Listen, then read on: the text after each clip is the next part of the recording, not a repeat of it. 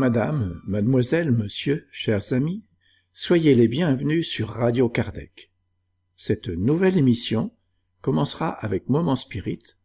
Qu'est-il de plus beau? Nous vous proposerons ensuite d'écouter Mauricette Ruchot parler de recevoir les personnes en deuil lors de la journée organisée le 1er novembre à Paris.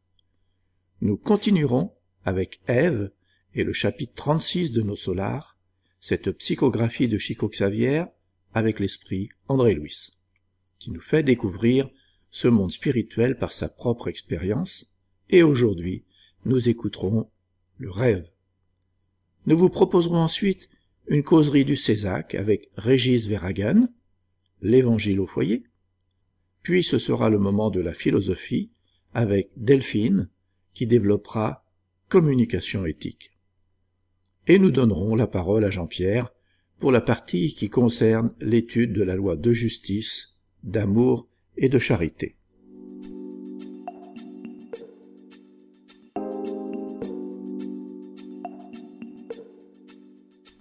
Chers auditeurs, nous allons commencer en diffusant un texte du projet Moment Spirit, une production de la Fédération Spirit du Paraná au Brésil. Moment Spirit, c'est une collection de plus de 3800 messages d'optimisme, de joie et de motivation. Nous avons le plaisir de pouvoir participer à ce projet en enregistrant et en diffusant ce contenu en français. Pour les plus curieux, visitez la page www.momento.com.br. Aujourd'hui, qu'est-il de plus beau? Écoutons.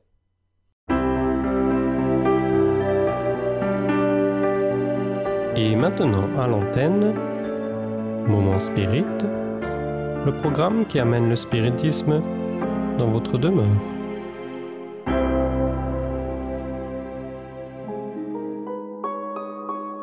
Qu'est-il de plus beau?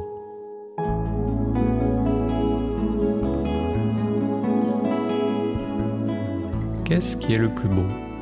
La nature ou les constructions humaines? Qu'est-ce qui nous cause le plus d'admiration? L'incroyable variété des couleurs, des nuances de la nature ou l'ingéniosité humaine qui semble se dépasser à chaque instant? La nature meurt et renaît, insurmontable, incomparable. Quand la neige habite tout d'un immense tapis blanc, on pense que tout est mort. Or, il suffit que le printemps entame sa course habituelle pour que le vert de l'herbe et des prés couvre les routes, les bâtisses, les montagnes. Et les pousses pointent partout abondamment, annonçant l'apparition d'une nouvelle saison extraordinaire. L'homme construit et quand les choses s'écroulent, il les refait avec encore plus de dextérité. Bien des structures traversent les siècles signifiant donc que depuis le début de son séjour sur notre planète, son esprit a idéalisé des ouvrages grandioses. On regarde la nature et, plus on l'observe, plus notre admiration grandit pour ce céleste sculpteur qui travaille son burin dans les rochers durs qui s'élèvent vers les cieux ou les formations qui se cachent dans l'intimité des cavernes ou au fond des mers. Nous contemplons les lignes courbées des pierres, nous nous extasions devant les hauteurs des montagnes qui semblent toucher les nuages. Nous nous enivrons des symphonies en entendant le chant de la source, le murmure des filets naissants, le fracas des chutes d'eau. Assis sur l'herbe humidifiée par la rosée du matin, nous découvrons dans les pétales d'une minuscule fleur un petit diamant brillant, au petit rayon du soleil qui lentement s'étire de paresse. Beauté, couleur, musique. La nature est prodigue dans ses manifestations et en observant certaines espèces de la flore, nous croyons saisir Dieu, peignant des arabesques dans les pétales délicats. Ou, comme un coiffeur, il part tout de boucles, de coques, de lissages. Plus nous contemplons les choses, plus nous sommes enchantés. Et si dans la nuit ornée d'étoiles notre regard se tourne vers le ciel, nous reconnaissons son grand manteau chaud brodé de lumière qui recouvre la terre. C'est comme si Dieu, tel un aimant, nous enveloppait délicatement pour sentir son amour tandis que nous nous préparons à fermer les yeux physiques et à visiter les paysages spirituels sur les voies du sommeil. Et si nous sommes ravis par la prodigalité divine, que dire des créations humaines qui dépassent chaque jour davantage tout ce que l'on peut imaginer d'ingéniosité? Quand on voit des ponts triompher des abîmes, quand on contemple des constructions qui semblent escalader les cieux, quand on observe le courage de l'homme dans son désir ardent de vaincre la maladie, nous rendons grâce une fois de plus à la grandeur divine. En tant que Père aimant et bon, il a doté ses enfants de son essence. Par conséquent, l'imagination, la créativité, la manifestation grandiose de lui-même n'ont pas de limite en l'être humain. Ce fils d'artiste extraordinaire ne pourrait être différent. Et si Dieu fait briller les étoiles, l'homme illumine la terre de ses lumières.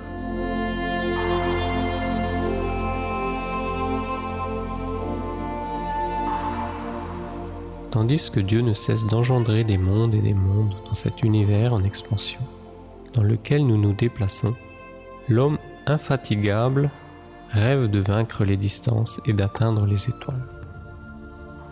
Qu'est-il de plus beau que de reconnaître que Dieu est amour infini et qu'il a doté ses fils de l'essence de sa propre créativité?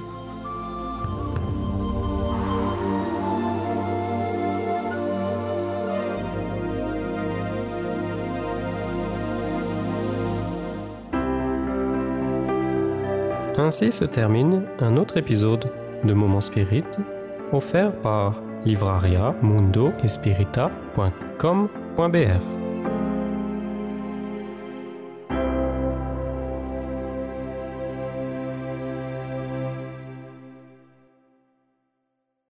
La présentation le 1er novembre 2017, journée de la Fédération Spirit française, a été faite par Charles Kampf.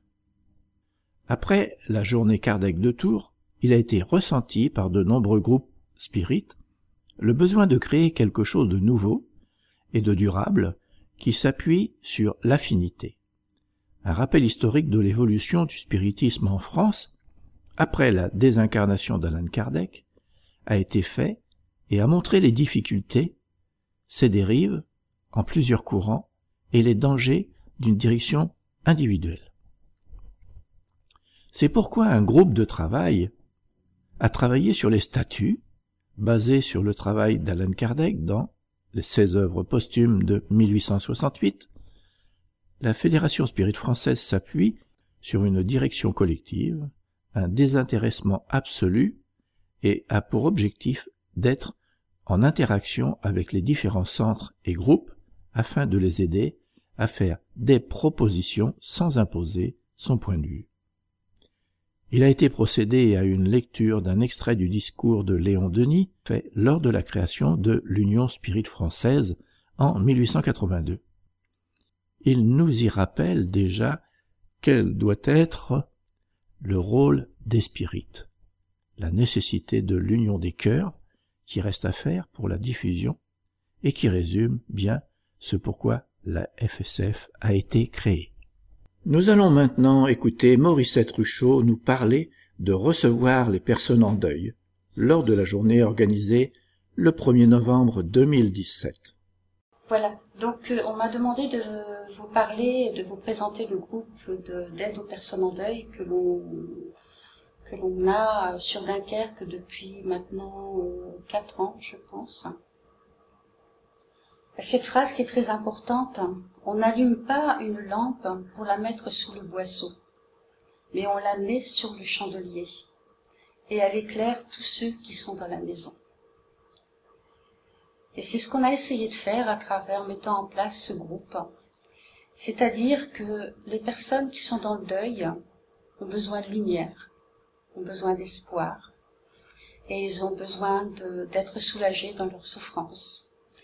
Donc c'est de cette façon-là que l'association Résonance a essayé de répondre à ces personnes. Pourquoi? Parce que euh, aujourd'hui, on voit vraiment fleurir partout en France des associations à orientation parapsychologique. elles se comptent par centaines. Dans l'espoir d'une réponse concernant la vie après la mort, des personnes qu'un deuil a démantelées psychologiquement se présentent dans leurs conférences. Elles cherchent à connaître la situation de l'être aimé, de l'être aimé dans l'au-delà. Parfois, sans vraiment y croire, elles espèrent recevoir un message, un message qui va leur donner la force de continuer encore un peu plus. Voici comme exemple les questions que se posait une maman, la maman de Juliette, une petite fille polyhandicapée âgée de 8 ans, que nous avons rencontrée lors de nos conférences. A-t-elle souffert avant de mourir? Qui s'occupe d'elle là-haut? Mange-t-elle? Où dort-elle? Va-t-elle bien? Toutes ces questions que l'on se pose lorsqu'on est parent d'une petite fille ou d'un enfant disparu. Les conférences publiques organisées mensuellement nous placent là où se trouvent des personnes désespérées et tous ceux qui n'auraient jamais poussé la porte d'un centre spiritain. Elles offrent aux participants la possibilité de nous poser, de, nous poser des questions, de nous écouter, de nous observer, mais aussi de nous connaître. Dans l'Évangile selon le spiritisme, chapitre 13, il est écrit Il y a plusieurs manières de faire la charité. Pour vous, spirit, dans votre manière d'agir envers ceux qui ne pensent pas comme vous, en amenant les moins clairvoyants à croire, et cela sans les heurter, sans rompre en visière avec leurs convictions, mais en les amenant tout doucement à nos réunions où ils pourront nous entendre et où nous saurons bien trouver la brèche du cœur par où nous devons pénétrer. Donc, quelles que soient les croyances et les convictions, nous proposons notre aide, nous accompagnons en veillant à ce que chacune de nos paroles, chacune de nos réponses soit portée par l'enseignement spiritain. Ces conférences sont donc un espace de rencontre. Elles nous permettent de cibler ceux qui ont besoin de réconfort, de discuter pendant la pause et, si besoin, de proposer un entretien. Les personnes croisées, tout comme ses époux et épouses, ses mamans, ses familles, nous ont fait comprendre que notre place était là, là aussi parmi ceux qui ne deviendront peut-être jamais spirites, mais qui aujourd'hui ont besoin d'aide. Dans l'Évangile selon le spiritisme chapitre 11, nous pouvons lire Aimer dans le sens profond du mot, c'est être loyal, probe, consciencieux, pour faire aux autres ce que l'on voudrait pour soi-même c'est chercher autour de soi le sens intime de toutes les douleurs qui accablent vos frères pour y apporter un adoucissement. C'est pour cela que vous ne pouvez refuser à vos frères ce que Dieu vous a libéralement donné, parce que de votre côté, vous seriez bien aise que vos frères vous donnassent ce dont vous auriez besoin. Donc les conférences, comme je vous l'ai dit, sont des lieux d'observation aussi. Nous avons constaté que certaines personnes deviennent dépendantes de la médiumnité et s'y enferment. Le travail de deuil ne se fait pas ou est ralenti par trop de médiumnité. Les incarnés et les désincarnés restent enchaînés. Certaines entités ne parviennent pas à quitter les vibrations terrestres et sont elles-mêmes victimes de dépendance médiumnique. Elles se culpabilisent et ne parviennent pas à quitter leur environnement familial. L'accompagnement et le travail de deuil doivent se faire sur les deux versants de la vie.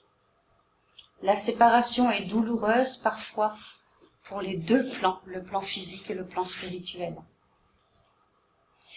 L'aide sans un enseignement spirituel est incomplète. La philosophie donne un sens à l'existence. Certaines personnes perdent leur discernement. Elles errent de conférence en conférence et se font manipuler. Donc les conférences que nous faisons nous ont fait prendre d'une réalité et nous ont placés au cœur d'un réel problème. Donc que peut faire un groupe spirit et comment Jésus s'adressait surtout aux pauvres et aux déshérités, parce que ce sont eux qui ont le plus besoin de consolation. Aux aveugles dociles et de bonne foi, parce qu'ils demandent à voir, et non aux orgueilleux qui croient posséder toute la lumière et n'avoir besoin de rien. Nous avons donc proposé un espace de parole, c'est-à-dire que lorsqu'on ressentait qu'une personne avait des besoins, une personne que l'on rencontrait lors d'une conférence, on lui proposait de participer à un groupe d'aide aux personnes en deuil.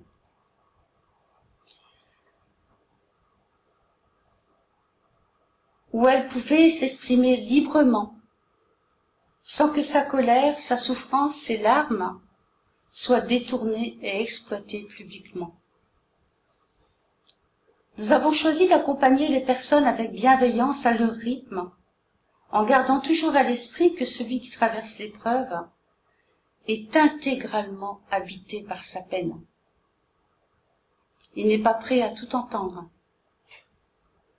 Donc on ne peut pas tout dire non plus, même si on est spirit, on doit s'adapter à la personne et beaucoup lui parler d'amour. La personne n'est pas prête à entendre qu'elle a choisi de perdre un enfant avant de se réincarner. Encore faut-il qu'elle connaisse la réincarnation. Donc on essaie de l'écouter sans la juger. On lui permet d'exprimer sa colère envers un Dieu qui lui a enlevé son fils, ce qui est tout à fait normal, même si cette personne a la foi. On essaie de,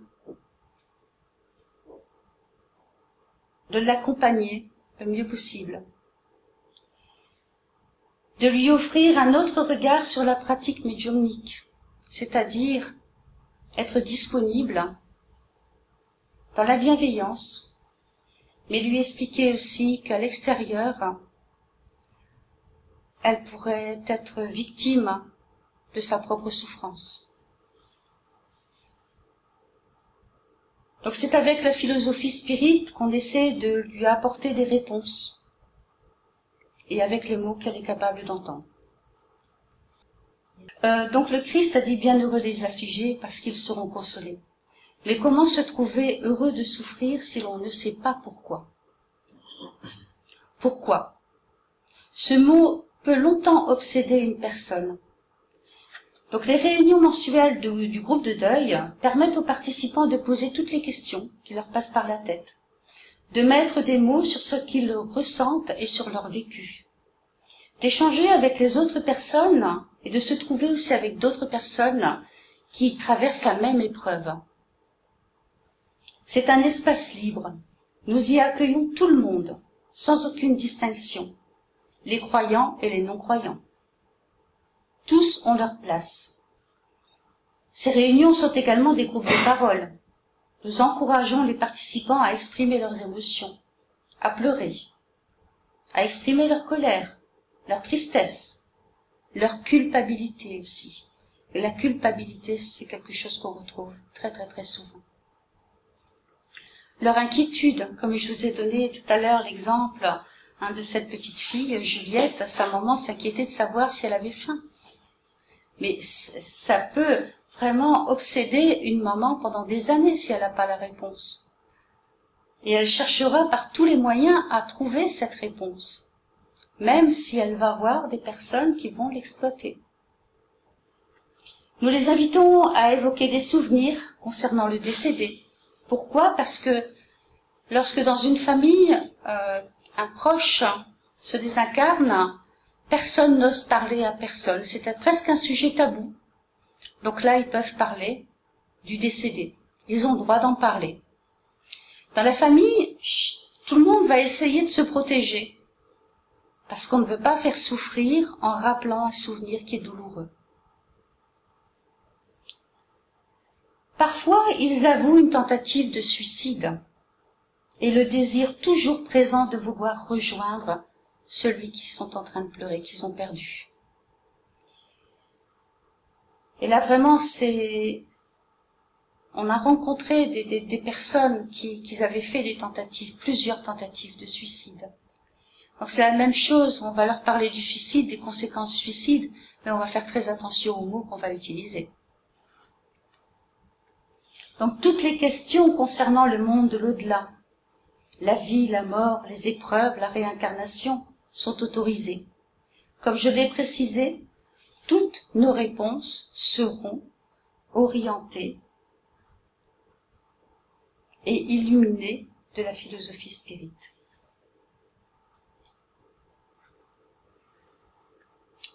Donc notre objectif principal est d'accompagner les personnes en deuil afin qu'elles ne sollicitent plus les désincarnés. Je vous l'ai dit, ces personnes que l'on rencontre lors des conférences, elles vont tous les week-ends dans toutes les conférences qui existent et qui sont organisées dans les Hauts-de-France et vont essayer d'avoir un message du décédé. Imaginez-vous la responsabilité en tant que spirit,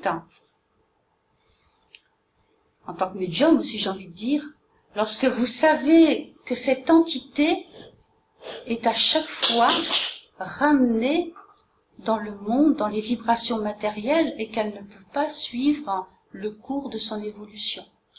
Je trouve ça dramatique. On leur offre aussi un accueil téléphonique. Pourquoi? Parce que ben, l'envie, par exemple, de se suicider ne va pas se faire simplement lorsque la personne sera dans le groupe. Donc il y a vraiment une disponibilité.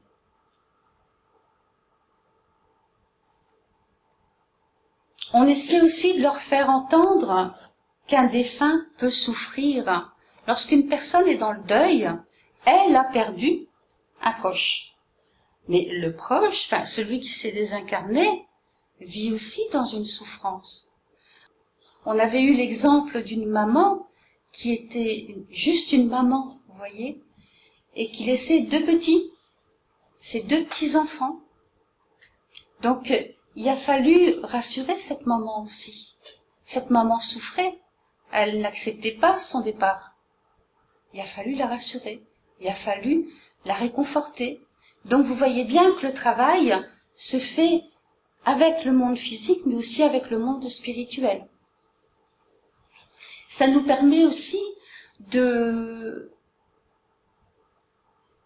de, pouvoir faire un travail sur les esprits qui sont en, souffrance. Alors sachez aussi que toutes les informations ne vont pas être données. Par exemple, si un esprit se, se manifeste, pour donner un message régulièrement, on ne transmettra pas obligatoirement le message. On, par contre, on va faire un travail avec cet esprit pour le raisonner, pour lui faire comprendre qu'il doit continuer, qu'il y a autre chose pour lui, qu'il doit évoluer. Si on ne fait pas ce travail, il peut rester dans le milieu familial pendant des années. Donc l'objectif aussi, c'est euh, de diffuser bien sûr le message spirit à qui peut l'entendre. C'est brisoler l'isolement et la solitude. Quand on est dans le deuil, on est seul. Si une famille, si des parents ont perdu un enfant, c'est souvent la maman qui a perdu son enfant. Et le papa est souvent exclu de ce deuil. C'est être authentique et amener un discours réaliste sur le monde de l'au-delà. C'est divulguer, informer. Et sachez aussi que la majeure partie des personnes que nous avons rencontrées n'auraient jamais poussé la porte d'un centre spirit. Jamais.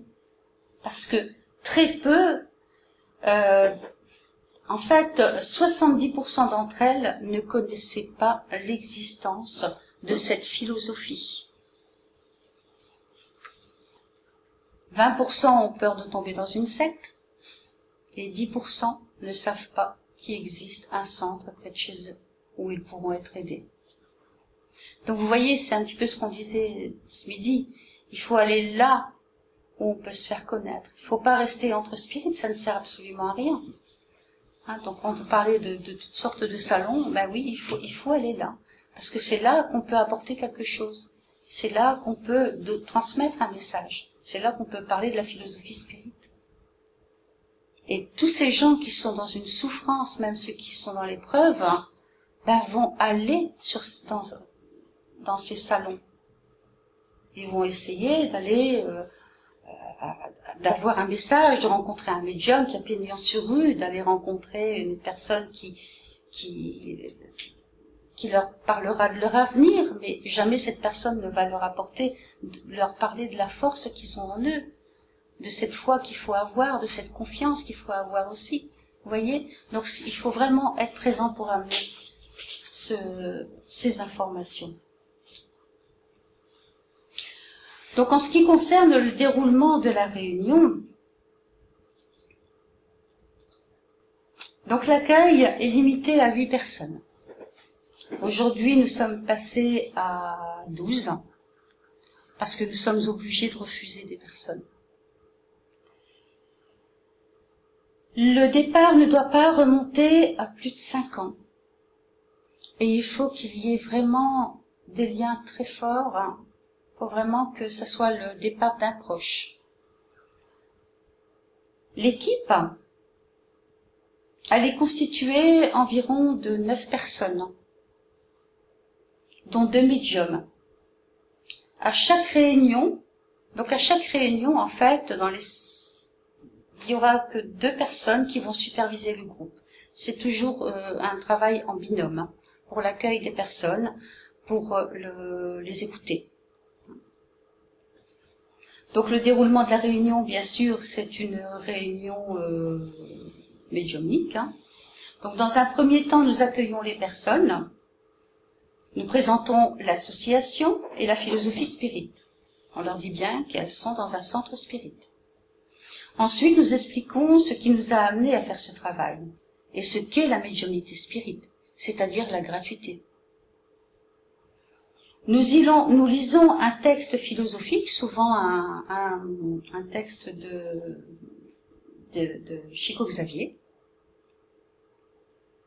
et nous faisons une élévation de pensée à l'aide d'une musique douce. On préfère parler d'élévation de pensée parce que la prière aura une connotation trop religieuse. Et il y a parfois des athées, des athées qui sont là. Donc dans la pièce principale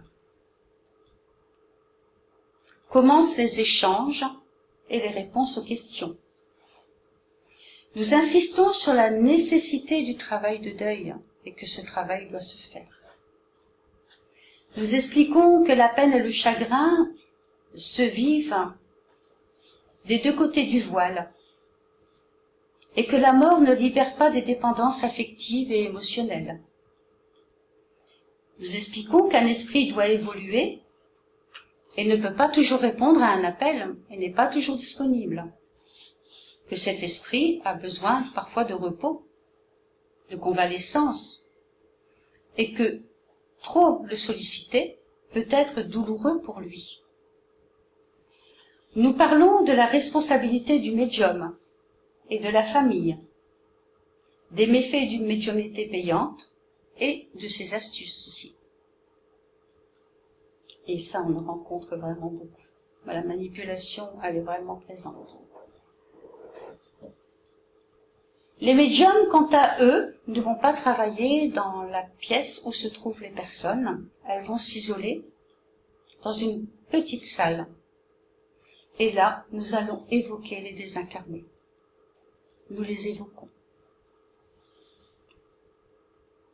Concernant les vocations, Alan Kardec, dans les instructions pratiques sur les manifestations spirites, nous dit on peut évoquer tous les esprits, à quelque degré de l'échelle qu'ils appartiennent.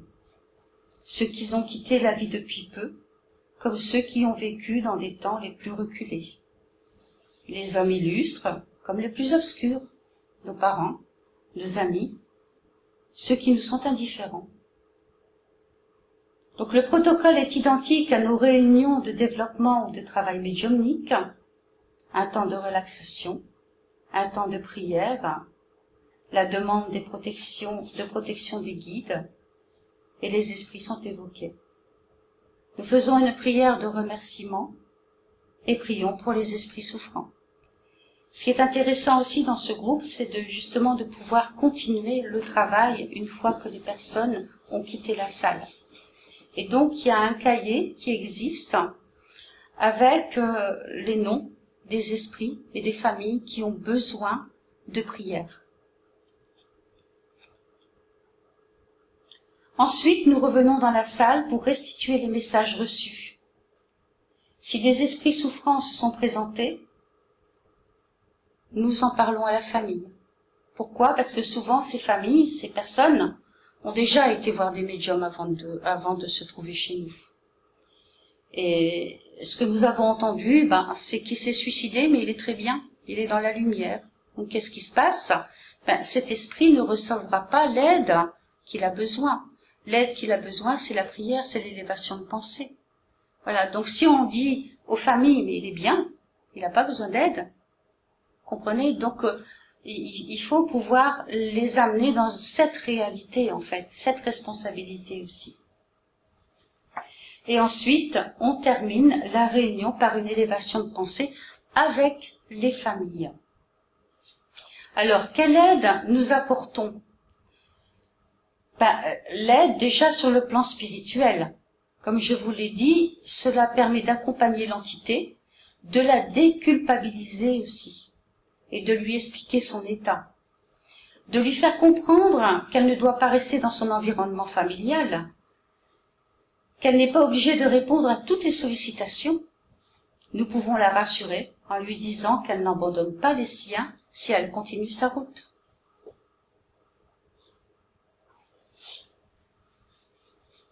Ensuite, sur le plan physique, les échanges dans le groupe amènent une réflexion chez les endeuillés. Il s'interroge sur la vie après la mort, sur la philosophie spirite, sur le but de l'existence et de l'incarnation, et aussi sur les conséquences du suicide. Nous pouvons leur parler des bienfaits de la prière et de l'aide qu'elles peuvent apporter, de l'importance du travail sur soi. Si la personne n'est pas croyante ou se trouve dans l'impossibilité de prier, nous lui demandons si elle souhaite que le groupe prie pour elle. Nous les invitons également à participer au groupe de prière et groupe de passe magnétique. Donc, afin de transmettre leur message ou de dessiner leur autoportrait, parce que ça c'est arrivé, certains esprits se présentent la veille de la réunion. Ou alors, s'il y a une réunion, ils vont se manifester lors de la réunion. Il y a une réunion, en fait, tous les vendredis soirs chez nous. Hein, voilà. Donc, ils peuvent très bien se manifester avant que la réunion, euh, avant qu'on rencontre les parents. Le samedi. Donc, c'est assez surprenant parce qu'on ne connaît pas l'esprit. En fait, l'esprit est identifié par la famille le lendemain. Ouais. Et parfois, mais ça va vraiment sur des, choses qui sont impensables, par exemple. Mais comment Donc l'esprit nous explique que, nous allons rencontrer sa famille le lendemain, mais on lui dit mais comment est-ce qu'on nous allons reconnaître ta famille? Elle va avoir un gilet rose. Effectivement, la personne a un gilet rose. Tu vois? Et donc cette personne, comme j'ai dit, pourra identifier Hein, euh, lorsque c'est un autoportrait, bon, c'est pas très bien dessiné, mais vraiment il y a, des points qui sont très marqués. Tu vois, par exemple, si une femme a des cheveux roux, ben, les cheveux de l'entité seront roux. Hein, euh. et vraiment, on a on a des détails qui sont assez surprenants, très très très surprenants. Euh, dans les messages se trouvent certains événements de son existence. Donc ça peut être son travail, ça peut être des accidents qui remontent à l'enfance, ça peut être vraiment un, tas de choses, un tas d'informations qui sont transmises et donc qui, qui, qui, qui va permettre à, la, à la famille de reconnaître cet esprit. Des prénoms, des noms, prénoms et noms de famille, des surnoms, voilà, des, des, des petits noms intimes comme ça, c'est assez marrant parce que des fois euh, on n'entend pas toujours très très bien et euh, effectivement, tu vois, par exemple, je vais te donner un, un, exemple qui se, c'est un surnom qui, qui est très flamand, Maskutch, tu vois, donc euh, faut déjà le deviner, tu vois. Donc là, ce, ce, cet, homme rappelait à sa femme, enfin il l'appelait que de cette façon-là, tu vois. Donc c'est c'est merveilleux en fait. Oui. Souvent ils vont nous expliquer les conséquences de leur départ, hein. Euh, son travail, sa situation, son état psychologique dans le monde spirituel. Et ce qui a aussi qui est extraordinaire, c'est qu'il manifeste son amour ou aussi une demande de pardon. Voilà. Souvent les hommes n'ont pas dit suffisamment leur épouse à tel point ils les aimaient. Et donc là, euh, ben c'est, ils vont oser le dire. Voilà. Et tous leurs regrets aussi. Hein. Ils déculpabilisent et, rassurent la personne vivante. On lui demande simplement un peu de paix. Laisse-moi tranquille. J'ai besoin de me reposer. Des choses comme ça. Donc ce sont vraiment pour nous des moments intenses, intenses en émotion, où se mélangent la tristesse et la joie, les rires et les larmes, parce que il y a énormément de larmes, énormément. Mais aussi des moments de pardon et de réconciliation. En ce qui concerne les questions, on accepte toutes les questions. Pourquoi? Parce que euh, se dit que le, guide apportera toujours une réponse spirituelle. Et c'est à chaque fois de cette façon-là que ça se passe. Parce qu'il y a des gens qui vont venir dans un centre ou dans des réunions comme nous faisons avec euh, derrière un intérêt. Donc euh, on, on accepte les questions, le guide répond, et répond vraiment ce qu'il faut. Donc pour faire connaître l'existence de ce groupe, nous mettons bien sûr des feuilles à la conférence. Et aussi pour pouvoir mettre un cadre, nous avons créé donc des fiches.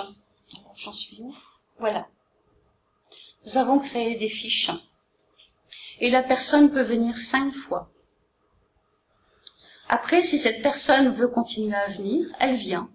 Mais on ne lui donnera plus de message.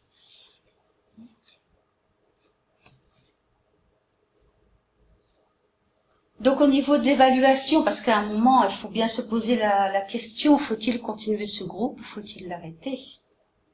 Donc nous avons euh, décidé bien sûr de le continuer.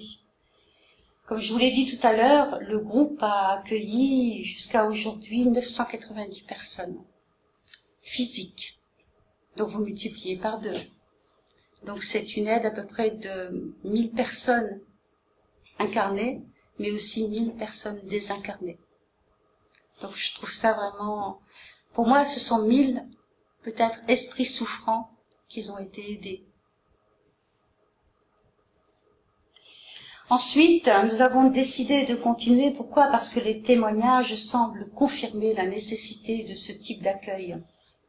Des suicides, de nombreux suicides ont été évités. Je répète, l'aide aux esprits souffrants. Et nous avons vu aussi, et là j'ai envie de dire au miracle, beaucoup de personnes qui se sont détachées des médiums payants. Ils n'en ont plus besoin. Beaucoup reconnaissent que la philosophie spirite les a énormément aidés à surmonter l'épreuve. Donc quand elles vous rencontrez une personne qui traverse cette épreuve du deuil, elles vont les orienter vers notre groupe. Donc c'est le bouche à oreille qui fonctionne. Mais pas aujourd'hui, on a dépassé un petit peu euh, l'aide à apporter dans les, pour les personnes en deuil. Mais des gens viennent nous voir aussi parce qu'ils ont perdu un emploi, parce qu'ils sont au chômage, parce qu'ils ne s'en sortent pas avec leur enfant, euh, bah, pour tous les problèmes de l'existence. Donc c'est vrai que euh, on apporte une réponse vraiment, euh, on apporte, on essaie d'apporter un éventail de réponses. Il y a des gens qui travaillent au pôle emploi, eh ben on va essayer donc de, de, de les aider à retrouver un emploi on va les aider à, trouver une réponse adaptée pour leur ado qui est en crise. Vous voyez, donc ça, il y a vraiment aujourd'hui un éventail. L'aide qui est apportée et s'est amplifiée et est sortie de l'aide aux personnes en deuil. Donc au niveau de la construction de ce groupe et de son évolution, en sachant qu'il y a des personnes compétentes et qualifiées comme les médecins et les psychologues, les psychiatres, les associations comme Vivre son deuil, un groupe spirit, a-t-il sa place dans ce type de travail? Oui. Car chacun d'entre eux, chacune de ces personnes spécialisées, n'aura un langage spirit. Aucun. Le médecin n'aura pas, le psychologue ne l'aura pas non plus. Un langage spirit fait d'espoir, d'amour, et aucun d'eux non plus ne donnera un sens à l'épreuve. Et la philosophie spirit donne un sens à l'épreuve.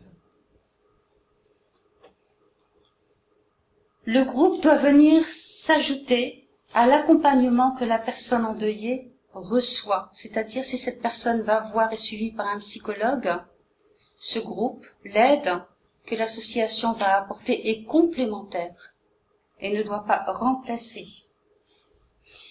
L'association n'a pas non plus à remplacer une prise en charge médicale ou autre. Et on n'a pas de conseils à donner à ce niveau-là. Nous ne sommes pas compétents. Nous ne jouons pas à l'apprenti psychologue. Si on constate que l'endeuillé sombre dans un deuil pathologique, nous essayons de l'orienter vers des psychologues ou des médecins psychiatres. Il est donc indispensable de connaître nos limites et aussi l'importance du rôle de chacun. Notre tâche est aussi d'avoir un esprit d'équipe. Pour nous aider, nous avons des règles et un cadre, un objectif commun et des valeurs morales comme l'humilité et le respect. Mais malgré toutes ces précautions, la bonne volonté des bénévoles ne suffit pas. Il faut avoir un minimum de connaissances. Personnellement, j'ai travaillé dans le social. J'ai une formation pour l'accompagnement des personnes en deuil et aussi en soins palliatifs, où j'ai travaillé pendant neuf ans. Les personnes du groupe de parole et de l'aide aux esprits souffrants ont tous reçu une formation de cinq heures sur le travail de deuil et les étapes du deuil. 32 personnes ont bénéficié d'une formation à l'écoute, animée par un psychologue et enseignante pardon, en sciences humaines. Aujourd'hui, ce qu'il nous manque, c'est une formation sur le langage non verbal. Parce que lorsqu'on on est avec ces personnes qui sont en souffrance, parfois, parler est difficile. Ils vont pas trouver les mots, ou l'émotion est trop forte. Donc le corps parle, et à ce moment-là, nous, on peut essayer de leur tendre une perche, on va dire, pour qu'ils puissent s'exprimer. Il faut aussi penser, c'est un travail qui est difficile, donc il faut aussi penser au soutien du groupe, du groupe qui va accueillir les endeuillés. Parce que je vous l'ai dit, il y a énormément d'émotions hein, lors de cet après-midi. Donc il faut que le groupe se sente et s'est soutenu. Donc c'est encore quelque chose que nous devons mettre en place, c'est un groupe de parole pour les bénévoles. C'est très important. Bien sûr, nous devons encore améliorer et approfondir nos connaissances spirites, nous ne savons jamais assez. Il faut toujours apprendre. Nous devons encore apprendre sur la souffrance des esprits, mais ça, c'est aussi l'expérience et les messages que l'on reçoit qui vont nous faire cet apprentissage. Le monde de l'au-delà, la désincarnation, sont des thèmes qu'il faut revoir régulièrement avec le groupe. C'est important. Il faut, on ne peut pas se permettre d'oublier. Donc les, il y a un apprentissage constant. En ce qui concerne la pratique, nous travaillons à partir de situations concrètes et des messages que nous analysons aussi après. Il est important de toujours se remettre en question, de chercher à comment mieux faire. Chaque être vivant, incarné ou désincarné, est une personne unique. Donc pour l'avenir, peut-être que notre expérience sera partagée en proposant des conférences et des formations. Nous proposons une formation sur le deuil, le travail de deuil. Nous avons également invité des groupes spirites à participer aux réunions d'accompagnement. Comme ça, dans ces échanges, chacun va voir, chaque groupe verra en fonction de ses possibilités d'accueil aussi, hein, parce que c'est important, comment est-ce qu'il peut faire, qu'est-ce qu'il peut mettre en place s'il souhaite le mettre en place. Conclusion. Dans nos centres, tous nous voulons être utiles aux autres, en appliquant les conseils que l'on trouve dans les livres spirites et en essayant de suivre l'exemple de Jésus. Pour cela, la volonté ne suffit pas, et les projets ne doivent parfois, se voient parfois tachés de nos erreurs, dues à nos imperfections et à notre entêtement. Les guides ont conscience de cela. Ils savent que la sagesse ne fait pas partie des attributs des hommes. Pourtant, ils nous font confiance. Avec indulgence, ils nous encouragent à développer notre amour, notre compassion, notre empathie. Et c'est uniquement en allant vers les autres et en travaillant sur nous-mêmes que nous allons pouvoir progresser. Si malheureusement notre faiblesse nous fait rater une marche, l'essentiel est de se relever en essayant de comprendre pourquoi nous avons chuté, et de continuer avec amour en se pardonnant. La vie, pour tout être humain, est un terrain d'apprentissage, une merveilleuse école qui enseigne l'importance de l'humilité et de l'amour de son prochain. Travaillons comme le Christ l'a conseillé, non pas en maître, mais en serviteur. L'homme pénétré d'un sentiment de charité et d'amour du prochain fait le bien pour le bien, sans espoir de retour, rend le bien pour le mal, prend la défense du faible contre le fort, et sacrifie toujours son intérêt à la justice. Il trouve sa satisfaction dans les bienfaits qu'il répand, dans les services qu'il rend, dans les heureux qu'il fait, dans les larmes qu'il tarit, dans les consolations qu'il donne aux affligés. Il est bon, humain et bienveillant pour tout le monde, sans exception de race ni de croyance, parce qu'il voit des frères dans tous les hommes. Il respecte en autrui toutes les convictions sincères et ne jette point l'anathème à ceux qui ne pensent pas comme lui. En toutes circonstances, la charité est son guide. Il se dit que celui qui porte préjudice à autrui par des paroles malveillantes, qu'il froisse la susceptibilité de quelqu'un par son orgueil et par son dédain, qu'il ne recule pas à l'idée de causer une peine, une contrariété, même légère, quand il peut l'éviter, manque au devoir de l'amour du prochain, et ne mérite pas la clémence du Seigneur. L'Évangile selon le spiritisme, Alan Kardec.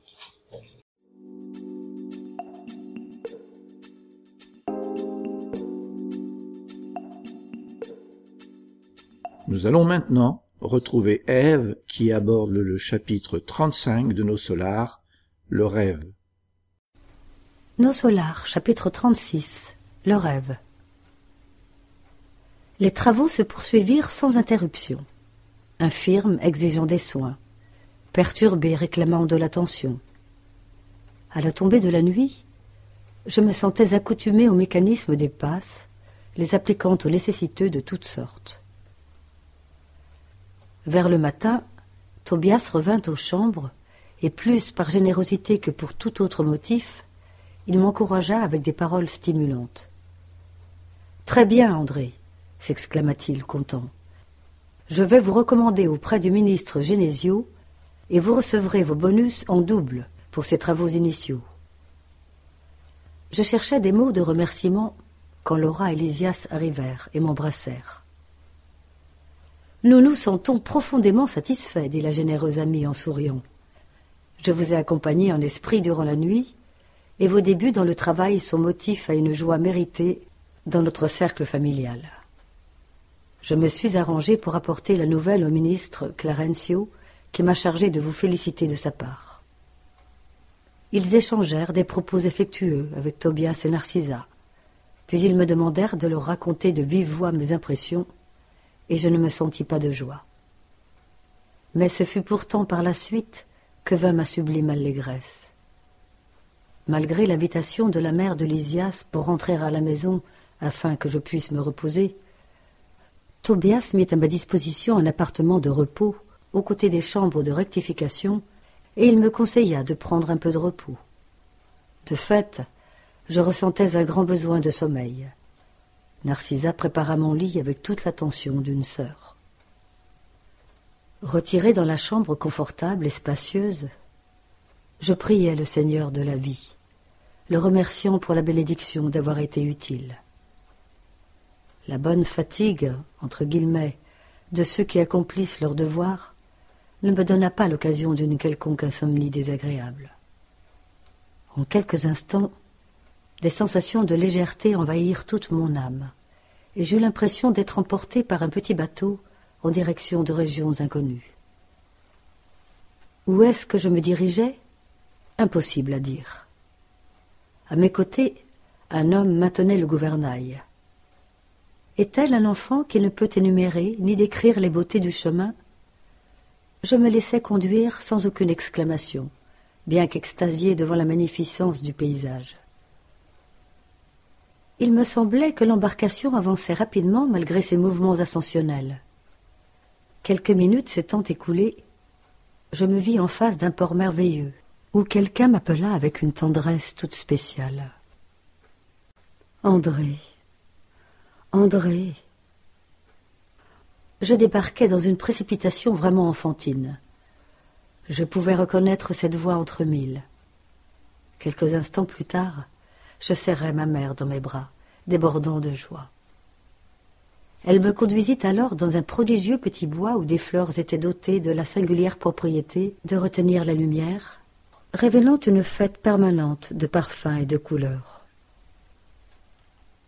Des tapis dorés et lumineux s'étendaient ainsi sous les grands arbres, murmurant doucement dans le vent. Mes impressions de félicité et de paix étaient indescriptibles. Le rêve n'était pas à proprement parler comme ceux qui ont lieu sur la terre. Je savais parfaitement avoir laissé le véhicule inférieur dans l'appartement des chambres de rectification à nos solars, et j'avais l'absolue conscience de ce déplacement en un autre plan. Mes notions de l'espace et du temps étaient exactes. À son tour, la richesse d'émotions s'affirma à chaque fois plus intense. Après m'avoir adressé des encouragements spirituels sacrés, ma mère expliqua avec bonté. J'ai longuement demandé à Jésus qu'il me permît la satisfaction de t'avoir à mon côté le premier jour de ton service utile. Comme tu peux le voir, mon fils, le travail est un tonique divin pour le cœur. Nombre de nos compagnons, après avoir laissé la terre, demeurent dans des attitudes contre-productives, attendant des miracles, qu'ils ne verront jamais venir. Ainsi, de brillantes capacités se réduisent à de simples expressions parasitaires. Quelques-uns se disent découragés par la solitude. D'autres, comme cela se passait sur la terre, se déclarent en désaccord avec le moyen par lequel ils ont été appelés à servir le Seigneur. Il est indispensable, André, de convertir toute opportunité de la vie en un motif d'attention à Dieu. Dans les cercles inférieurs, mon fils, le plat de soupe pour la famille, le baume pour le lépreux, le geste d'amour pour celui qui est désabusé, sont des services divins qui ne seront jamais oubliés dans la maison de notre Père. Ici aussi, le regard de compréhension pour le coupable, la promesse évangélique pour ceux qui vivent dans le désespoir, l'espérance pour celui qui se trouve dans l'affliction, constituent des bénédictions de travail spirituel que le Seigneur observe et enregistre pour notre profit. L'apparence de ma mère était plus belle que jamais. Ses yeux de madone semblaient irradier une luminosité sublime. Ses mains me transmettaient, dans des gestes de douceur, des fluides créateurs d'énergie nouvelle, de pair avec des émotions charitables. L'évangile de Jésus, André, continua-t-elle avec tendresse, nous rappelle qu'il y a plus de joie à donner qu'à recevoir. Nous apprenons à concrétiser un tel principe par l'effort quotidien auquel nous sommes conduits par notre propre félicité. Donne toujours, mon fils. N'oublie surtout jamais de donner de toi-même, dans la tolérance constructive, dans l'amour fraternel et la divine compréhension. La pratique du bien extérieur est un enseignement et un appel afin que nous parvenions à la pratique du bien intérieur. Jésus a donné plus de lui-même pour la croissance des hommes que tous les millionnaires de la terre assemblés dans le travail, bien que sublime, de la charité matérielle. N'aie pas honte à venir en aide aux personnes couvertes de plaies, et éclaire les fous qui entrent dans les chambres de rectification où j'ai observé spirituellement tes travaux de la nuit passée. Travaille, mon fils, faisant le bien.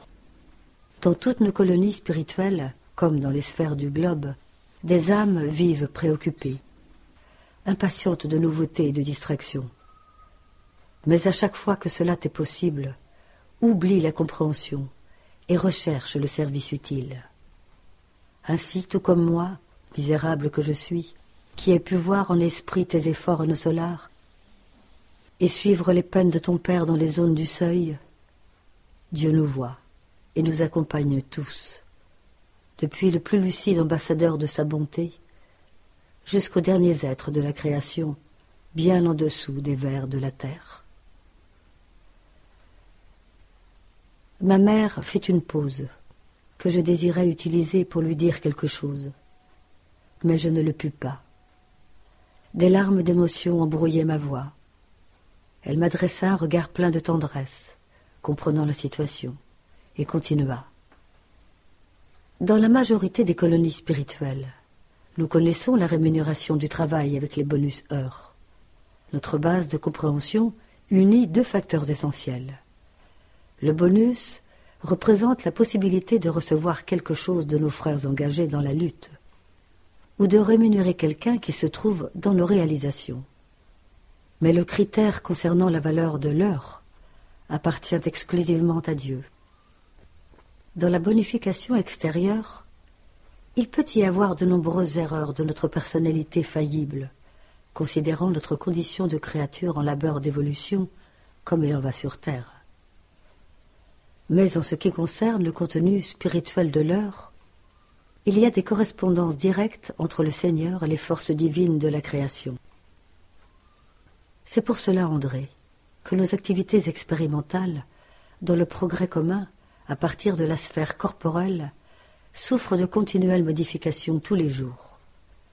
Tableau, situation, paiement. Sont des modalités d'expérimentation des administrateurs à qui le Seigneur concéda l'opportunité de coopérer dans les œuvres divines de la vie, comme il concède à la créature le privilège d'être père ou mère, pour quelque temps, sur la terre et en d'autres mondes.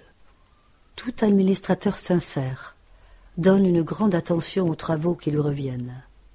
Tout père conscient est empli d'un amour attentif. Dieu aussi, mon fils, est un administrateur vigilant et un père extrêmement dévoué. Il n'oublie personne et se réserve le droit de s'arranger avec le travailleur en ce qui concerne le véritable profit dans le temps de service. Toute compréhension extérieure affecte la personnalité. Mais toute valeur de temps concerne la personnalité éternelle, celle qui restera toujours dans nos cercles de vie, en marche pour la gloire de Dieu. C'est pour cela que le Très-Haut concède la sagesse à celui qui dépense son temps à apprendre et donne plus de vie et de joie à ceux qui savent renoncer. Ma mère se tut pendant que j'essuyais mes yeux. Ce fut alors qu'elle me prit dans ses bras, me caressant tendrement. Tel le petit qui s'endort après la leçon, je perdis conscience pour me réveiller plus tard dans les chambres de rectification, ressentant de vigoureuses sensations d'allégresse. Lors de la réunion du CSI au château de Végimont en Belgique aura lieu la cinquième rencontre européenne d'éducateurs spirites pour l'enfance et la jeunesse, les 23, 24 et 25 mars 2018. Retrouvez toutes les informations sur info@lmsf.org. À cette occasion, les 24 et 25 mars auront lieu des activités avec les enfants et adolescents avec pour sujet apprendre à respecter les différences grâce à l'art. Nous vous proposons maintenant une causerie du Césac avec Régis Verhagen, l'Évangile au foyer. Alors, bah donc, comme c'est plus ou moins écrit, euh, aujourd'hui on va parler d'évangile au foyer. Et donc, l'évangile au foyer, qu'est-ce que c'est? Euh, C'est vraiment un moment, théoriquement, en famille, un moment qu'on va prendre pour notre foyer. C'est, comme on dit ici, une réunion hebdomadaire, donc une fois par semaine, un petit moment de spiritualité chez soi. Jésus parle de faire de notre demeure un temple.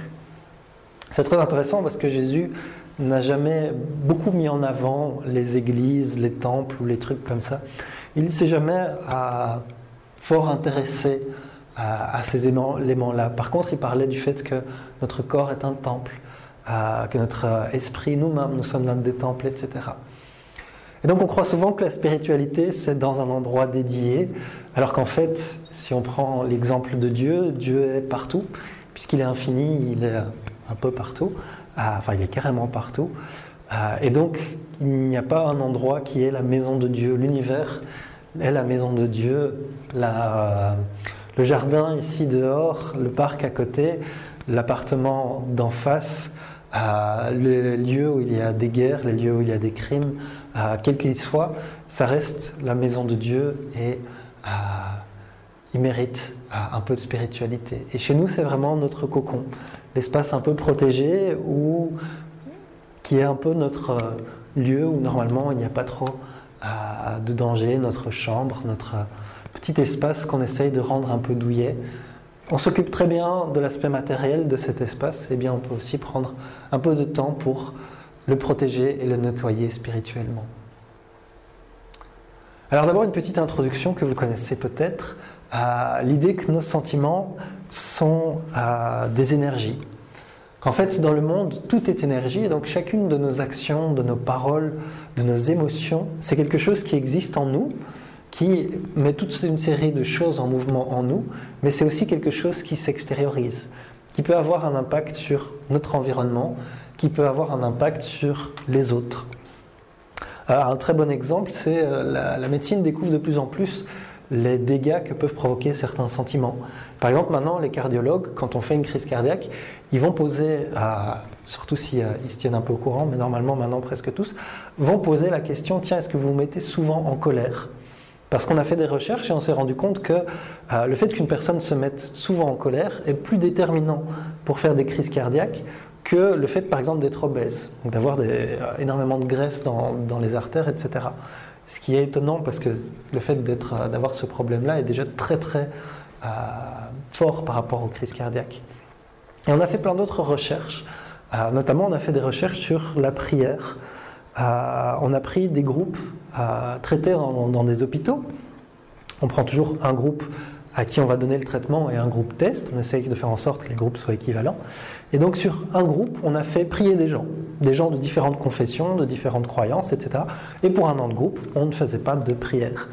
Et alors qu'ils étaient assez équivalents, ceux pour qui on a prié ont montré des signes d'amélioration plus importants. Statistiquement, c'était vraiment notable l'amélioration. Et donc on est entouré d'énergie. Et tout ce qu'on fait, ça crée une énergie. les paroles que je suis en train de faire, il y a une énergie qui sort de moi, euh, qui correspond à ce que je ressens et aussi à ce que je dis. Et ces énergies viennent d'incarner ou désincarner. Selon leur nature, elles vont être bénéfiques ou à faire du mal, tout simplement. Et c'est ce principe-là que dans un centre spirit, on utilise pour les vibrations à la fin du travail. La spiritualité a dit qu'ils utilisent ces vibrations un peu comme des médicaments, mais aussi ces énergies qu'on va utiliser dans l'évangile au foyer, ce qui nous intéresse aujourd'hui pour protéger notre maison, pour la nettoyer et pour faire en sorte qu'il y ait une ambiance vraiment positive chez nous. C'est aussi ces mêmes énergies qu'on va utiliser à travers les passes pour traiter les personnes. Alors, tout d'abord, l'évangile au foyer, il faut trouver le moment idéal. Ça va être une fois par semaine. Ça dure environ 30 minutes, donc si on voit notre semaine entière et le nombre des minutes qu'elle compose, c'est faisable. On va essayer de trouver un moment justement où on sait qu'on est disponible. Un moment où on sait, voilà, toutes les semaines, je sais qu'à ce moment-là, je serai chez moi, je serai tranquille, il n'y a personne qui va m'ennuyer. Et alors, proposer un jour et une heure fixe. Pourquoi c'est vraiment important ce jour et cette heure fixe? Parce que, on va le voir à la fin de la causerie, au niveau de la spiritualité, eux, ils prévoient une équipe. Et contrairement à ce que des gens imaginent parfois, euh, de l'autre côté, ce sont des véritables travailleurs. Donc ils imaginent une équipe avec différents euh, professionnels, entre guillemets, euh, chacun dans leur domaine, qui ont une spécialité et qui ont des responsabilités. Et donc, ben voilà, eux, ils ont, comme nous sur Terre, un agenda dans lequel ils notent, ben voilà, tel jour je vais chez un tel, tel jour je vais chez toi, etc. etc. Et si on change chaque semaine, ben la personne dit, bon, ok, on, va envoyer une personne ou l'autre, mais on envoie ce qu'il y a, quoi. On ne sait pas envoyer l'équipe habituelle parce que chacun a du travail, chacun a des responsabilités, chacun a, comme ils savent faire beaucoup de bien, ils sont vraiment occupés. Donc c'est pour tout ça que euh, c'est bien d'avoir un jour et une heure fixe. D'autres personnes désirent le faire plusieurs fois par semaine, c'est pas un souci. L'important c'est d'avoir au moins une fois par semaine fixe. Après, si on veut le faire plus souvent, si on se dit bah tiens tous les matins en me réveillant, je fais un évangile, c'est pas euh, pas un souci. On va vraiment préparer l'ambiance. Comme je parlais tantôt d'un petit cocon, euh, d'un petit espace pour nous, et eh ben on va essayer de faire en sorte d'avoir une ambiance sereine. Alors on va d'abord couper le GSM, le mettre en silencieux, couper la télé, couper l'ordinateur, couper tous ces trucs qui peuvent à n'importe quel moment commencer à faire toudoum, toudoum, ouh, ouh, fais attention à moi. On va profiter bah, d'une lumière un peu tamisée, que je peux peut-être augmenter, à une petite musique calme. On va s'arranger avec les visites. Bah, tiens, si on a des visites qui sont prévues, leur dire bah, n'arrive pas avant telle heure parce que je suis en train de faire mon évangile. Ou si les personnes sont là, dire ben voilà, ben à tel moment je fais euh, un évangile au foyer. Est-ce que tu veux participer? Est-ce que tu n'as pas envie? Euh, Mais dans tous les cas, on va essayer de garder une ambiance euh, assez calme et on va mettre une bouteille d'eau avec les verres, le nombre de verres qu'il y a de personnes et aussi une bouteille d'eau remplie. Je vais en parler juste à la fin. Ensuite, on va faire une prière d'ouverture. Alors, il y a beaucoup de gens qui se disent oui, mais comment est-ce qu'on fait une prière? C'est compliqué. Ah, ici dans le centre spirit, les gens font des belles prières, moi je n'arriverai pas. Ça n'a pas vraiment d'importance. Une prière simple, spontanée, il n'y a pas de formule, il n'y a pas de durée nécessaire, c'est vraiment ce qui vient du cœur. Il faut se dire qu'il y a une équipe spirituelle, qu'on a des proches spirituels qui viennent nous voir pour une petite réunion et des fois, simplement, la prière, c'est simplement dire bonjour, les saluer. Donc de nouveau, une prière, peu importe la durée, si on aime bien la faire un peu longue, elle peut être longue, mais qu'elle soit simple et spontanée surtout. Ensuite, on va faire une petite lecture. Je dis bien petite parce qu'elle fait une ou deux, maximum trois pages, d'un message qui va aider à élever l'âme, tout, cet évangile, l'idée, c'est vraiment d'avoir ce petit moment spirituel, ce petit, euh, ce cocon spirituel à ce moment-là. Et justement, ce qui va nous aider à élever nos énergies, vous vous souvenez des énergies euh, colorées qu'il y avait là tantôt, ça va être un message qui nous remet un peu en question, un, message qui nous, élève, qui nous élève, un message qui nous donne un enseignement.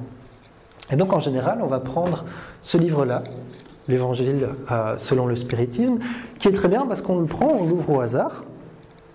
Alors la spiritualité nous aide en quelque sorte à trouver sur le hasard qui nous intéresse. Pour ceux qui font l'évangile au foyer, des fois ils ouvrent au hasard et font aïe, ah oui ça c'est le point qui fait mal ou c'est le point qui, me préoccupe pour l'instant ou des choses comme ça. Et on va lire simplement. Voilà, imaginons, je suis tombé là. Ben voilà, il y a le point 20. Ici, bienheureux ceux qui ont les yeux fermés. Ça parle euh, d'une jeune fille qui est devenue aveugle et qui demandait pour revoir. Et l'esprit qui dit, ben voilà, euh, moi je ne peux pas faire des miracles sans, euh, sans la permission de Dieu. C'est pas moi qui les fait vraiment les miracles, c'est Dieu qui les fait. Moi je suis qu'un outil. Et il explique à quel point ça peut faire du bien d'avoir une difficulté comme le fait très difficile de perdre la vue. Et donc ça, c'est le livre qu'on va généralement utiliser. Mais ce n'est pas la seule possibilité, il y a d'autres petites options. Alors, on peut utiliser un livre de messages comme celui-ci ou celui-ci, il y en a plein en français, en portugais, en espagnol, en, anglais, etc. C'est des messages généralement transmis par des esprits qui contiennent des, euh, des, petits textes très courts, une page, une page et demie, qui nous aident aussi à élever notre âme. Quand on fait l'évangile avec des enfants, on va utiliser une version pour les enfants. Parce qu'évidemment, si on lit un message comme celui que je viens de vous lire au début, le pauvre gosse, euh, il va, il va pas comprendre grand-chose et ça n'aura pas d'intérêt pour lui. Et évidemment, on pourrait euh, faire un évangile avec des personnes qui ont des croyances différentes. Il faut savoir que tout ce qu'on décrit ici euh, n'est pas propre au spiritisme. Rien n'empêche un catholique, rien n'empêche un musulman ou un juif d'avoir un petit moment de spiritualité chez lui. Et à ce moment-là, on va essayer de voir ce qu'il y a qui peut aller pour tout le monde. Des fois, c'est des livres généraux de spiritualité où on a des petits messages comme ça, mais qui n'est pas lié à une croyance. On peut utiliser aussi la Bible, le Coran ou quoi, bien que, on va le voir pour l'étape suivante, ça pourrait être un peu difficile parce que ces livres sont plus durs à comprendre. Et donc, quand on arrive à l'étape 4, qui est de faire un petit commentaire, ça devient souvent un débat où on essaye de comprendre. L'un dit Ah, mais non, ça s'interprète comme ça. L'autre dit Ah, non, je suis pas d'accord, ça s'interprète comme ça. Et toute cette ambiance cocon, elle commence un peu à disparaître et on est plus dans, une discussion animée qui n'est pas forcément mauvaise dans la vie quotidienne, mais qui n'est pas fait pour ce petit moment euh, où on essaye d'élever notre âme et d'être vraiment dans ce calme. Donc on va essayer de voir, tiens, cette lecture, comment est-ce qu'on peut l'appliquer à nous-mêmes? Qu'est-ce que je peux appliquer à moi-même? Comment est-ce que je peux faire pour utiliser ce petit texte pour être meilleur? Comme je disais, s'écouter les uns les autres, faire en sorte de ne pas commencer un débat, une discussion, d'être assez courte et aussi de nous rappeler, bah tiens, c'est fait pour nous aider à nous élever moralement. Puis on arrive à l'étape 5. Beaucoup de gens se demandent souvent comment on fait cette partie-là, c'est les vibrations. Euh, je vais en faire par exemple à la fin de ce travail-ci. L'idée est très simple. Et finalement, la façon de faire est très simple aussi. L'idée simplement est de se concentrer pour envoyer de l'amour. C'est tout. Le reste, les mots, la façon de dire, etc., ça n'a pas vraiment euh, de réelle importance. Il faut venir, tiens, comment est-ce qu'on pourrait envoyer de l'amour? Et donc généralement, on va essayer d'éveiller ce sentiment. Dire, tiens, par exemple, pensez à des choses agréables, pensez à un paysage tranquille, quelque chose qui vous inspire. Surtout pensez aux gens que vous aimez. Pensez aux personnes que vous aimez le plus, instinctivement, on a vraiment un sentiment d'amour qui se réveille euh, dans notre cœur. Voilà, ça c'est. On est déjà en train de faire une vibration rien qu'en pensant aux personnes que l'on aime. Alors généralement, on utilise une manière de visualiser, mais de nouveau, c'est complètement optionnel. De dire, bah, tiens, on imagine que cet amour prend la forme d'une lumière. Pourquoi? Parce que c'est facile de se dire, bah, tiens, on va aller dans un hôpital et transmettre cette lumière. Des pétales de fleurs, serrer les gens dans nos bras. Et puis on va penser à tous ceux qui en ont besoin. Alors on est dans le foyer, on est là pour nettoyer et protéger ce foyer. Donc la première chose pour laquelle on va vibrer, les premières choses, c'est ce foyer. C'est les habitants du foyer, c'est les voisins, c'est les proches. Et on peut vraiment imaginer une boule de lumière qui entoure notre appartement, notre maison, euh, notre habitation. Euh, on peut vraiment imaginer bah, tous des, euh, des petits éléments d'ombre qui viennent de notre vie quotidienne, qui sont nettoyés, qui sont dissous on va penser bah, aux membres de la famille, on va penser aux proches, aux collègues de travail. Euh, avec les enfants, on va parler des, collègues d'école, du professeur, etc. Et puis on va envoyer cette énergie à tous ceux qui en ont besoin. Il n'y a pas une liste définie, ça peut être vraiment euh, tous, tous, en fait, tous les êtres humains, tous ceux qui font des efforts, euh, tous ceux qui passent par des moments difficiles, les hôpitaux, les, les zones où il y a des conflits, des catastrophes, etc. C'est vraiment vaste. Et ce que la spiritualité demande, c'est vraiment aussi penser aux esprits qui sont en souffrance, parce qu'ils expliquent que de l'autre côté, il y a beaucoup d'esprits qui sont dans des endroits euh, assez difficiles de par leurs propres actes. Euh, dans les autres religions, on parle d'enfer et tout ça. La spiritualité montre que c'est simplement la conséquence du mal qu'ils ont fait. Et donc ils se retrouvent dans des endroits rassemblés par affinité avec d'autres esprits qui ont commis les mêmes actes ou qui ont les mêmes sentiments. Alors ben voilà, il faut s'imaginer des endroits où il n'y a que des, que des gens qui ont commis tel crime ou qui ont tel défaut. Généralement, c'est pas super pour y vivre. ils expliquent que ça fonctionne vraiment pour eux comme s'ils étaient dans le désert, assoiffés, et que quelqu'un leur apportait de l'eau. Et parfois, ils n'ont pas des proches, des amis qui vont prier pour eux. Et le simple fait d'avoir quelqu'un, même si c'est un inconnu, qui leur envoie ces vibrations, ça peut vraiment leur faire énormément de bien. On avait vu les énergies au tout début, et ça peut vraiment faire un bien incroyable.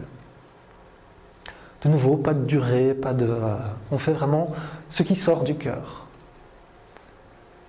Et puis la dernière étape, c'est la prière de clôture. Comme celle du début, simple, spontanée, juste dire merci, dire au revoir, parce qu'il y a toute une équipe, il y a des amis, je vais en parler juste maintenant.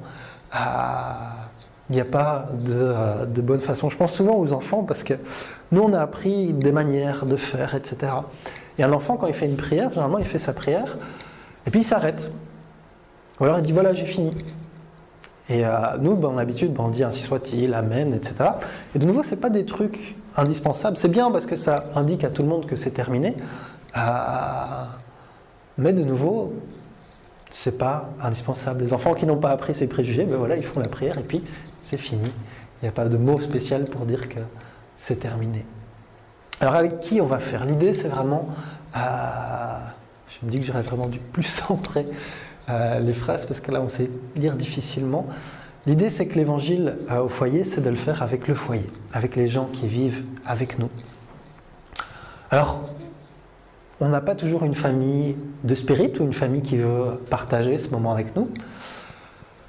Parfois, on vit en colocation, euh, donc c'est avec d'autres personnes, ils peuvent participer. Parfois, il y a des invités, ils peuvent participer. Je me souviens l'autre jour, j'avais un ami musulman qui est venu. Je dis comme tu veux. Euh, soit tu arrives dans une demi-heure, soit tu viens, tu participes, soit tu viens, tu participes pas, tu vas dans une autre pièce. Et, voilà, bon, il a fait ok, non, je participe. Et donc on a fait ça ensemble. et c'était gay. Euh, et parfois, on est seul. Le fait d'être seul, déjà quand on vit seul, euh, on n'a pas, pas 36 000 options. Donc déjà, on n'est pas seul, parce qu'il y a notre esprit protecteur, et c'est vraiment une espèce de réunion de famille avec des esprits. Et rien n'empêche de le faire tout seul si on n'a personne euh, autour de nous qui partage ou qui veut partager ce moment. Alors la question des enfants se pose. Est-ce qu'ils participent? Oui, ils participent. Et aussi, euh, en tant que parents, est-ce qu'on leur demande de participer? Euh, Et c'est quelque chose qui peut leur faire du bien. On va tout adapter, on va faire en sorte que ce soit vraiment fait pour les enfants.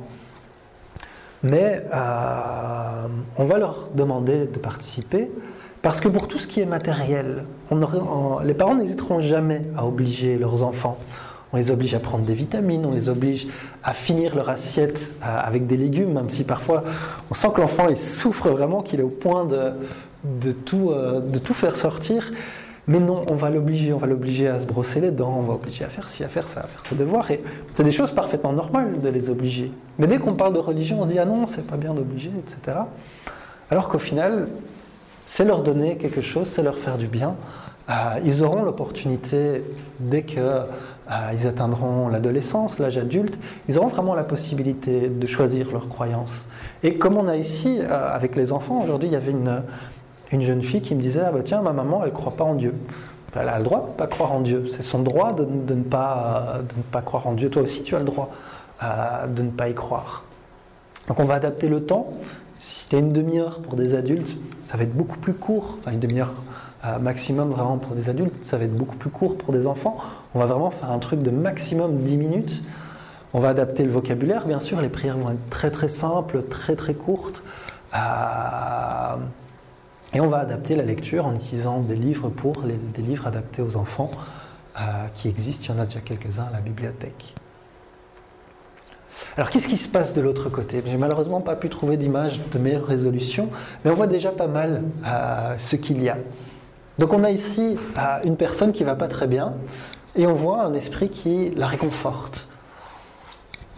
On voit ici des esprits. Alors je trouvais ça très intéressant parce qu'on voit qu'ils ont des turbans. Encore une fois, c'est un médium qui a décrit cette image. Donc il faut s'imaginer que de l'autre côté, comme disait le message, il n'y a pas plusieurs religions, plusieurs croyances. L'idée, c'est vraiment euh, cette idée de spiritualité, cette idée de Dieu, cette idée euh, d'élévation, de progrès de l'humanité, que tous les esprits appliquent. Et dans toutes les religions, dans tous les temples, il y a des esprits qui viennent aider, peu importe qu'on croit aux esprits ou pas, euh, qu'on les appelle des anges, qu'on les appelle autrement, il y a une équipe spirituelle qui vient aider. Donc on voit ici un esprit beaucoup plus déprimé, et d'avoir un travailleur de la spiritualité qui s'occupe de cet esprit. Donc vraiment, il y a toute une équipe qui vient. Euh, là, si on les compte, euh, si on pourrait dire les travailleurs qui sont un peu plus en blanc, on en a déjà au moins quatre, qui participent, qui aident à protéger la maison. Donc il faut vraiment imaginer la, une bulle, c'est ce qu'on propose ici dans ce centre, vraiment un espèce de mur de protection. André Louise, il arrive à un moment dans une maison où ils font ce genre de choses. Et d'habitude, il avait, euh, il avait le réflexe, j'ai l'habitude de dire en mode fantôme, donc un mur, on passe à travers, voilà, on n'est pas matériel, les, obstacles matériels ne nous arrêtent pas. Et là, ils ont dû toquer à la porte. Une porte spirituelle, évidemment, puisque la porte physique euh, est restée fermée. Et il s'est dit, mais, mais pourquoi est-ce qu'on ne peut pas passer comme d'habitude? Et il dit, ben, simplement, parce qu'il y a une protection spirituelle. Parce qu'il y a des travailleurs qui ont établi une protection spirituelle autour de cette maison comme il y en a une autour du centre. Et elle sert à quoi cette protection spirituelle? À ben justement préserver notre petit cocon, à faire en sorte que des esprits moins bien intentionnés ne puissent rentrer. Mais cette protection va dépendre de nous. Bah déjà, si on fait une fois l'évangile au foyer, puis qu'on oublie pendant trois semaines, puis qu'on refait mais à un moment différent, etc., bah, comme l'équipe n'est pas là, ben voilà, la protection, elle, faiblit un petit peu et surtout, comme j'ai dit, selon nos, actions, selon nos habitudes, selon nos paroles, cette protection peut être renforcée ou affaiblie. En plus des esprits, on va dire des travailleurs spirituels de cette équipe qui vient, on peut vraiment aussi parler de réunions de famille. On a tous des proches qui sont déjà partis, on a tous des proches qu'on ne connaît même pas de cette vie-ci, parce que c'était notre grand-père ou notre père d'une vie précédente, qu'aujourd'hui bah, il est resté de l'autre côté pour l'instant, et donc ces personnes ont plaisir à nous voir. Et généralement, ils profitent de ce moment euh, d'évangile au foyer, ils en profitent vraiment pour passer. Donc, parfois, nous, on est tout seul chez nous parce qu'on est le seul spirit de la maison ou de l'habitation, ou qu'on vit seul. Et on se dit, bah, je suis tout seul. Et en fait, de l'autre côté, il y a 10, 15 personnes parce qu'il y a toute la famille qui est venue et qui sont vraiment contents de se voir l'un l'autre et de nous voir et de, voir comment on grandit, comment on évolue, etc. Alors l'eau fluidifiée aussi, mais je vous ai parlé des passes, je vous ai parlé euh, de, des vibrations, etc. Il faut savoir que pour la spiritualité, un endroit pour mettre de très belles énergies, un endroit, une matière qui est facile pour mettre de très belles énergies, c'est l'eau. Ah, c'est pour ça qu'on laisse des, une bouteille d'eau ici dehors euh, et qu'on propose aux gens de mettre de l'eau à ce moment-là. Parce que la spiritualité va vraiment remplir cette eau d'une très bonne énergie, une énergie euh, propre à chaque personne. on s'imagine sur cette table, vous voyez la bouteille, chacun a déjà son verre, et donc bah, selon les difficultés, là on va mettre euh, des énergies bah, voilà, pour remettre la personne en forme, pour la consoler, etc. Mais imaginons que si celui-ci, le problème qu'il a, c'est d'être un peu trop stressé, bah, dans son verre, la spiritualité va mettre des énergies plus calmantes, plus détendantes. Et donc ils vont en profiter pour vraiment euh, mettre de très belles choses dans cette eau qu'on va pouvoir boire toute la semaine. Simplement, bah, par exemple chez moi, c'est le, matin, je bois de l'eau fluidifiée euh, avec la bouteille qui a été fluidifiée quand j'ai fait l'évangile au foyer.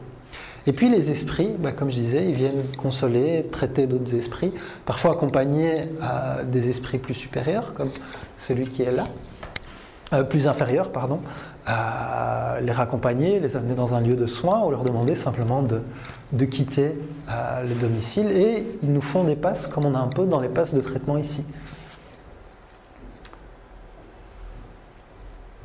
Mais c'est aussi un moment spécial en famille, un moment où tout le monde participe, un moment vraiment où on peut apprendre à vibrer, apprendre à, prier aussi, parce que c'est une chose que, les gens n'ont pas l'habitude de faire, et profiter de cette lecture pour s'élever, pour euh, trouver des enseignements qui vont nous aider. Au final, ben voilà, le spiritisme n'oblige à rien. Si vous pouvez faire l'évangile au foyer, ce n'est pas un rituel, c'est pas un truc qu'il faut absolument faire si on est spirit. C'est quelque chose qui fait énormément de bien. Le spiritisme nous explique simplement comment ça se passe, quel bien ça peut faire. Mais quand on réfléchit au temps qu'on passe pour s'occuper du matériel chez nous, euh, on rentre, on, fait à manger, on, nettoie la maison, euh, on fait des travaux, etc. Quand on pense au temps et l'énergie qu'on passe à s'occuper de l'aspect matériel de notre foyer, est-ce qu'on ne peut pas prendre simplement une petite demi-heure par semaine pour s'occuper de l'aspect spirituel? Voilà, je vous remercie euh, de votre écoute. Le trait d'union francophone. Le bulletin du mouvement spirit francophone vous informe sur les activités proposées en francophonie, comme le congrès de médecine et spiritualité, qui aura lieu au Luxembourg en 2018, et aussi dans le monde avec le Conseil Spirit international. Il est proposé gratuitement et peut vous être envoyé par Internet sous réserve que vous fassiez parvenir votre demande et votre adresse mail à info lmsf.org. C'est le moment de la philosophie avec Delphine qui développera communication éthique. Nous vous proposons maintenant une réflexion philosophique tirée du journal d'études psychologiques créé par Sonia Teodoro da Silva et traduit par Sophie Justi. Communication éthique. Le mot communication vient du latin communicar, il signifie participer à quelque chose. L'éthique est la science de la morale qui se penche sur ce qui est bon, elle est en relation avec l'art de vivre. D'origine grecque, c'est ce qui révèle du caractère. L'éthique étudie la morale, elle cherche les justifications et n'impose pas de règles.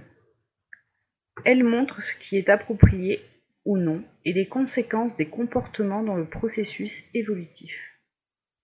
La morale repose sur l'obéissance aux principes, aux coutumes, aux habitudes culturelles, hiérarchiques ou religieuses, fondements de la pensée humaine. C'est une manière d'être qui vise à atteindre l'essence de l'homme-esprit, le soi. Elle s'efforce de promouvoir les liens fraternels et fait prévaloir dans l'échange le respect en transformant l'égoïsme et l'orgueil, comme aspirent à le vivre les caractères tournés vers le bien.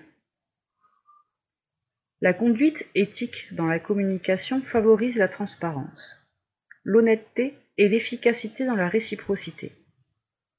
Elle construit de la sorte des rapports basés sur la confiance et le respect mutuel, des relations de valeur guidées par des attitudes délicates, étroites, permettant de collaborer à la manifestation du bien dans le processus interactif unissant les individus, les populations et les États.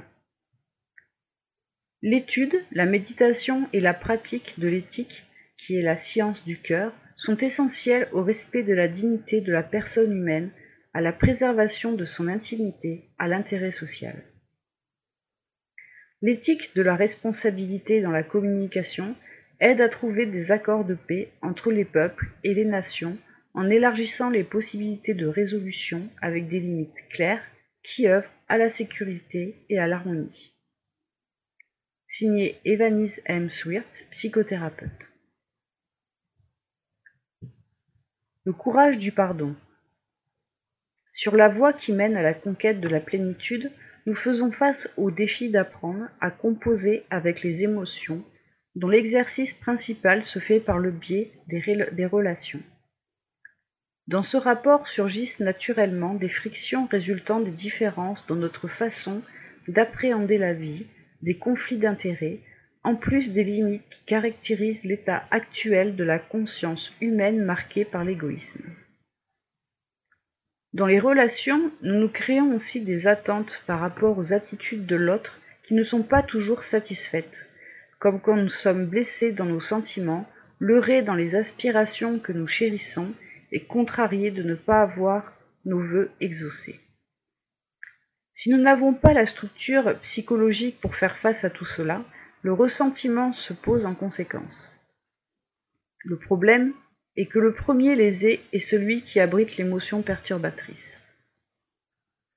Dans ce contexte, pardonner est un geste d'amour à notre égard. Dès lors que nous nous libérons du contenu affligeant, nous mettons à la disposition de notre conscience de précieuses énergies restées prisonnières de la question mal résolue. Ce n'est pas toujours simple de faire ce chemin, parfois cela implique des peines intenses liées à des êtres qui nous sont très proches. L'impulsion pousse à la réaction, mais l'individu conscient ne doit pas se rendre esclave de ses élans. Par conséquent, le pardon plutôt que de la lâcheté est un acte de courage, car il faut construire des résistances pour mettre fin à l'affrontement des émotions profondes sans égaler l'agresseur dans nos attitudes. Ce n'est pas seulement une question de mémoire, de se souvenir ou non de l'événement qui est une source de malheur, mais d'être attentif aux sentiments liés à ce fait. Et pour apaiser le contenu émotionnel, on doit garder à l'esprit notre condition humaine. Tout comme les autres commettent des fautes qui nous touchent d'une certaine façon, à notre tour nous affectons et nous blessons aussi ceux qui nous entourent, et parfois même sans nous en rendre compte. Ce qui s'amplifie quand nous ajoutons à cela la dimension spirituelle, car qui peut jeter la première paire et dire qu'il n'a jamais fait d'erreur? Le pardon est un exercice important pour ceux qui veulent atteindre la plénitude. Signé Iris Sinotti, thérapeute Geneviève. La thérapie de l'amour. Étant donné que l'amour est la force la plus sublime de l'univers, comment se fait-il que nous lui résistons toujours autant? Dans le cadre des expériences quotidiennes, ainsi que d'après ce que l'on observe dans les cabinets de consultation, il n'est pas rare de trouver des gens qui prétendent ne pas croire en l'amour, ou même qui ont renoncé à essayer, comme si on devait attendre à tout prix quelque chose en retour. Sans porter de jugement sur les choix de tout un chacun, il faut se demander si ce n'est pas une réaction de défense à l'encontre de ce sentiment qui nous envahit et qui fait que la plus forte raison est soumise à une puissance supérieure. Dès lors, ceux qui veulent tout contrôler craignent de se perdre et finissent par se perdre lorsqu'ils décident de ne pas aimer. L'apprentissage affectif tient une place importante au premier stade du développement de la personnalité. C'est par le biais des liens construits avec nos parents ou leurs substituts que nous élaborons les modèles de nos relations futures. Malheureusement, ils ne sont pas rares les cas de violence, d'abandon ou de négligence à divers niveaux, de l'enfance à l'âge adulte qui laisse des marques dans le comportement sous forme de complexes perturbateurs. Ce qui vient s'ajouter à toute une culture qui dédaigne le pouvoir thérapeutique de l'amour et qui crée la société malade actuelle. Celui qui n'a pas assez reçu d'affection est plus susceptible d'avoir des difficultés à l'exprimer. Par ailleurs, la force naturelle de la vie nous pousse à aimer et il n'y a pas moyen d'y échapper sans conséquences désastreuses. Il est important de reconnaître que, outre les blessures, nous avons aussi été l'objet de beaucoup de tendresse et de soins manifestés par ceux qui nous ont accueillis en leur sein. Certes, ils avaient leurs limites, tout comme nous avons les nôtres, mais nous apprenons tous à aimer ce qui exige du temps et de l'expérience que nous ne parviendrons à conquérir qu'au fil des incarnations. La nature nous a fourni toutes les conditions requises pour que notre structure biologique et mentale soit en mesure d'abriter l'esprit dans son parcours évolutif. Tout ce processus a mis un nombre incalculable de siècles durant lesquels la nature nous a patiemment préparés. N'est-ce pas là un exemple d'amour merveilleux? Certains êtres vivants remarquables sur notre planète ont fait de l'amour logé en eux un modèle de conduite. Bouddha, Gandhi, Mère Teresa, saint François d'Assise, entre autres, sont parvenus à surmonter les défis que présente la vie et qui ne furent pas des moindres.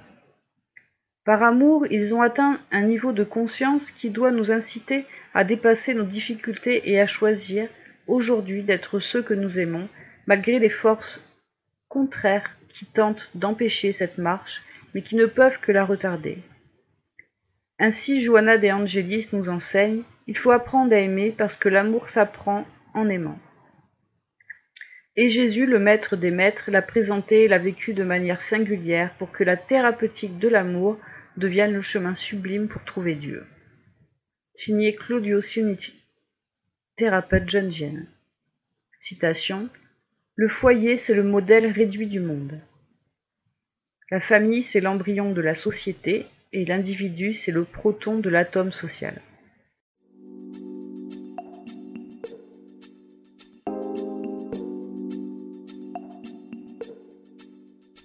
Nous allons maintenant retrouver Jean-Pierre pour la partie qui concerne l'étude de la loi de justice, d'amour et de charité. Bien, chers auditeurs, bonjour. Aujourd'hui, nous aborderons la loi de justice, d'amour et de charité. Loi de justice, d'amour et de charité. Premièrement, justice et droit naturel.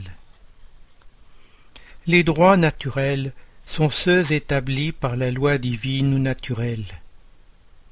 Ainsi, les droits naturels sont les mêmes pour tous les hommes, depuis le plus petit jusqu'au plus grand. Dieu n'a pas fait les uns d'un limon plus pur que les autres, et tous sont égaux devant lui. Ces droits sont éternels. Ceux que l'homme a établis périssent avec ses institutions.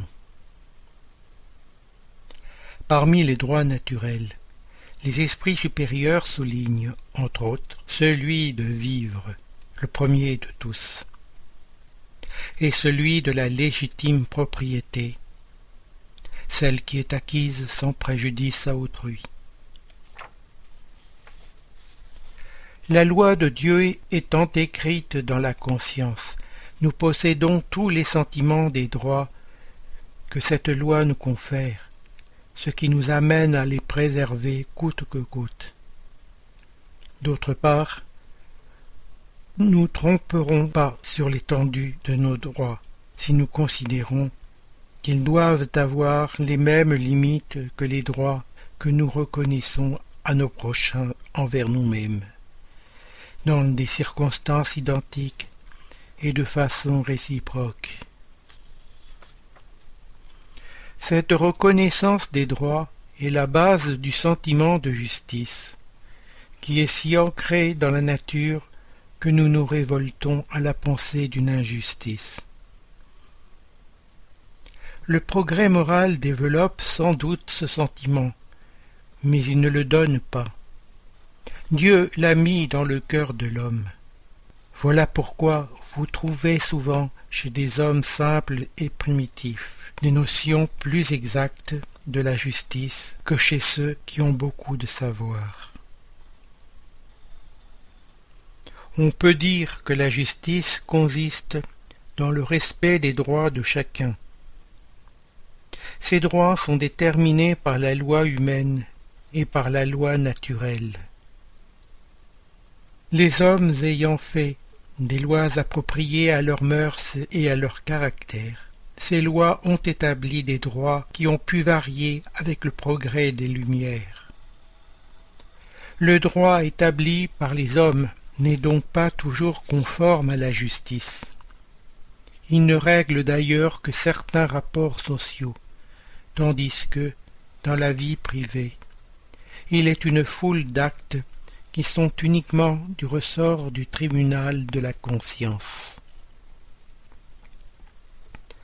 Droit et justice devraient être des synonymes parfaits, c'est-à-dire qu'ils devraient exprimer la même vertu. Car si le premier signifie ce qui est juste, l'autre se traduit par conformité avec le droit. Malheureusement, sur la terre, droit et justice ne correspondent pas toujours. Ignorant ou prescrivant en tant que droit certaines pratiques qui ne favorisent que les riches et les puissants au détriment des pauvres et des faibles, ce qui engendre une énorme injustice.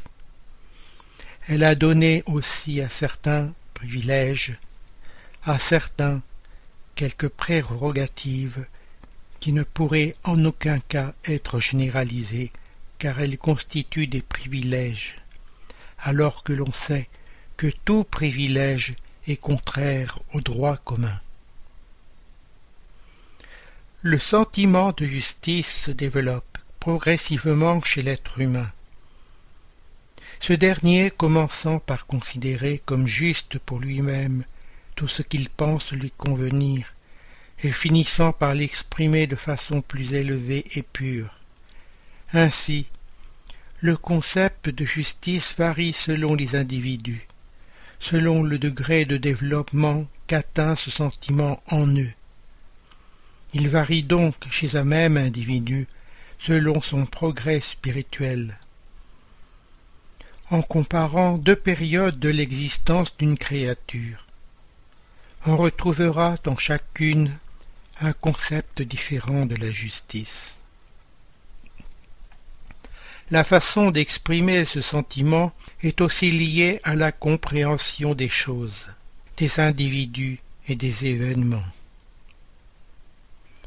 Dans un même cas, le jugement individuel peut présenter des différences selon la connaissance de la créature sur le cas. Si la connaissance est incomplète et inexacte, à mesure qu'elle s'approfondit et s'élargit après l'émission du premier jugement, le concept formé autour du cas se modifiera. Bien que tous aient la droiture en ligne de mire, on peut remarquer que, dans une collectivité d'individus, les jugements émis sur des cas, des choses et des personnes sont différents c'est parce que le sentiment de justice n'est pas au même degré en chacun. L'individu croit de vrai pour la justice, même quand il commet les plus grandes atrocités. Ce n'est qu'ensuite que vienne la réflexion, une meilleure connaissance des faits, et ce qui lui semblait juste devient abominable.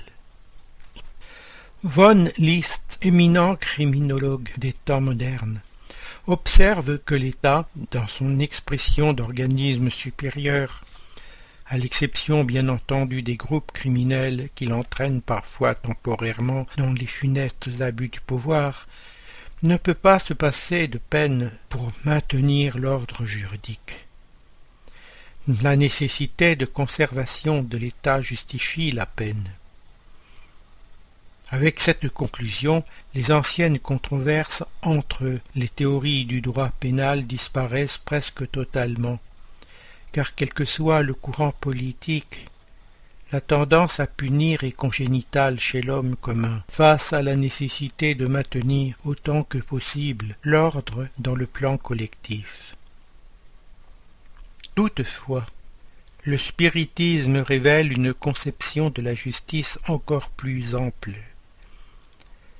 La créature n'est pas simplement subordonnée aux critères des criminologues du monde, considérés comme des chirurgiens efficaces dans le traitement ou dans l'extirpation de la gangrène sociale.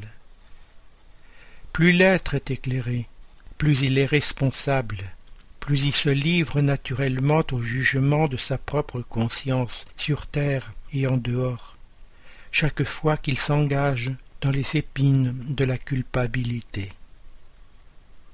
Ainsi, les principes codifiés par Alan Kardec ouvrent une nouvelle ère pour l'esprit humain en l'appelant à pratiquer son examen de conscience dans le réajustement selon les chemins tracés par Jésus pour le véritable progrès de l'âme et ils expliquent que le spiritisme discipline ainsi notre liberté, non seulement pour que nous ayons sur terre une vie sociale qui nous rende meilleurs, mais aussi pour que nous maintenions, dans le domaine de l'esprit, une vie individuelle harmonieuse, ajustée aux impératifs de la vie universelle parfaite, en accord avec les normes de la justice éternelle, élaborées par le suprême équilibre des lois de Dieu. Insistons sur la notion de justice, qui capitale. Capitale car c'est un besoin, une nécessité impérieuse pour tous de savoir que la justice n'est pas un vain mot, qu'il y a une sanction à tous les devoirs et des compensations pour toute douleur. Aucun système ne peut satisfaire notre raison, notre conscience, s'il ne réalise la notion de justice dans toute son ampleur. Cette notion est gravée en nous. Elle est la loi de l'âme et de l'univers. En effet, le fondement de la justice, selon la loi naturelle, comme l'a dit le Christ, vouloir pour les autres ce que vous voudriez pour vous-même. Dieu a mis dans le cœur de l'homme la règle de toute véritable justice, par le désir de chacun de voir respecter ses droits. Dans l'incertitude de ce qu'il doit faire à l'égard de son semblable dans une circonstance donnée, que l'homme se demande comment il voudrait qu'on en usât envers lui en pareille circonstance. Dieu ne pouvait lui donner un guide plus sûr que sa propre conscience. Ainsi, comme il n'est pas naturel de se vouloir du mal en prenant son désir personnel pour type ou point de départ, on est certain de ne jamais vouloir que du bien pour son prochain. De tout temps et dans toutes les croyances, l'homme a toujours cherché à faire prévaloir son droit personnel. Le sublime de la religion chrétienne a été de prendre le droit personnel pour base du droit du prochain. Ainsi, l'homme, quand il pratiquera la justice dans sa plénitude, aura le caractère du vrai juste à l'exemple de Jésus, car il pratiquerait aussi l'amour du prochain et la charité sans lesquels il n'y a pas de véritable justice. Deuxièmement, charité et espérance. Rappelle-toi de l'espérance pour que ta charité ne soit pas incomplète. Tu donneras à l'affamé non seulement la croûte du pain qui allégera sa faim, mais également la tendresse d'amour fraternel qui lui restaurera les énergies. Tu ne donneras pas seulement aux compagnons abandonnés aux intempéries le vêtement qui encombre ton riche vestiaire, mais tu le couvriras par un sourire spontané pour qu'il se relève et poursuive son chemin, revigoré et tranquille. N'oublie pas la patience divine qui nous tolère à chaque heure, tel que cela se produit dans la nature, où le soleil, injurié mille fois par les ténèbres, rispote mille fois par la bénédiction de la lumière, dans notre vie manifestons la charité infinie de Dieu, nous créant une occasion de servir et d'apprendre, de nous racheter et de nous épurer tous les jours. Ne sois pas une cravache pour tes propres frères, auquel tu dois la compréhension et la bonté que tu reçois abondamment du ciel, sous la forme d'aide et de miséricorde, dans tous les instants de l'expérience. N'énonce pas de malédiction, et ne dissémine pas le poison de la critique sur le chemin obscur où séjournent tes amis moins heureux encore incapables de se libérer eux-mêmes des menottes de l'ignorance. Souviens-toi que Jésus nous a appelés sur le chemin terrestre pour aider et sauver, là où beaucoup ont déserté la confiance dans le bien éternel. Où que ce soit, et avec qui que ce soit, réponds à l'espérance afin que le monde conquiert la victoire qui lui est destinée. Soulager avec aigreur, c'est agrandir la blessure de celui qui souffre, et donner avec des réprimandes, c'est entourer le secours d'un répugnant vinaigre de découragement ou de désespoir. À la manière d'un rayon du soleil qui descend sur le caveau chaque matin restaurant l'empire de la lumière, sans réclamation et sans crainte. Sois également pour ceux qui t'entourent le message permanent d'amour qui comprend tout qui pardonne tout, en soutenant et en assistant sans relâche. Car ce n'est que par la force de l'amour que nous atteindrons la lumière impérissable de la vie. Chers auditeurs, l'émission se termine. Nous demandons au Centre Spirit francophone de bien vouloir nous faire parvenir les informations que nous pouvons relayer, activités, dates, conférences, etc., par mail à l'adresse radio-lmsf.org. C'est avec plaisir que nous en informerons les auditeurs. Vous pouvez aussi aller sur les différents sites du mouvement spirit francophone et y trouver des informations et renseignements grâce aux liens qui existent sur le site www.lmsf.org. Chers auditeurs, nous sommes heureux d'avoir passé quelques instants ensemble et nous vous disons à bientôt sur Radio Kardec.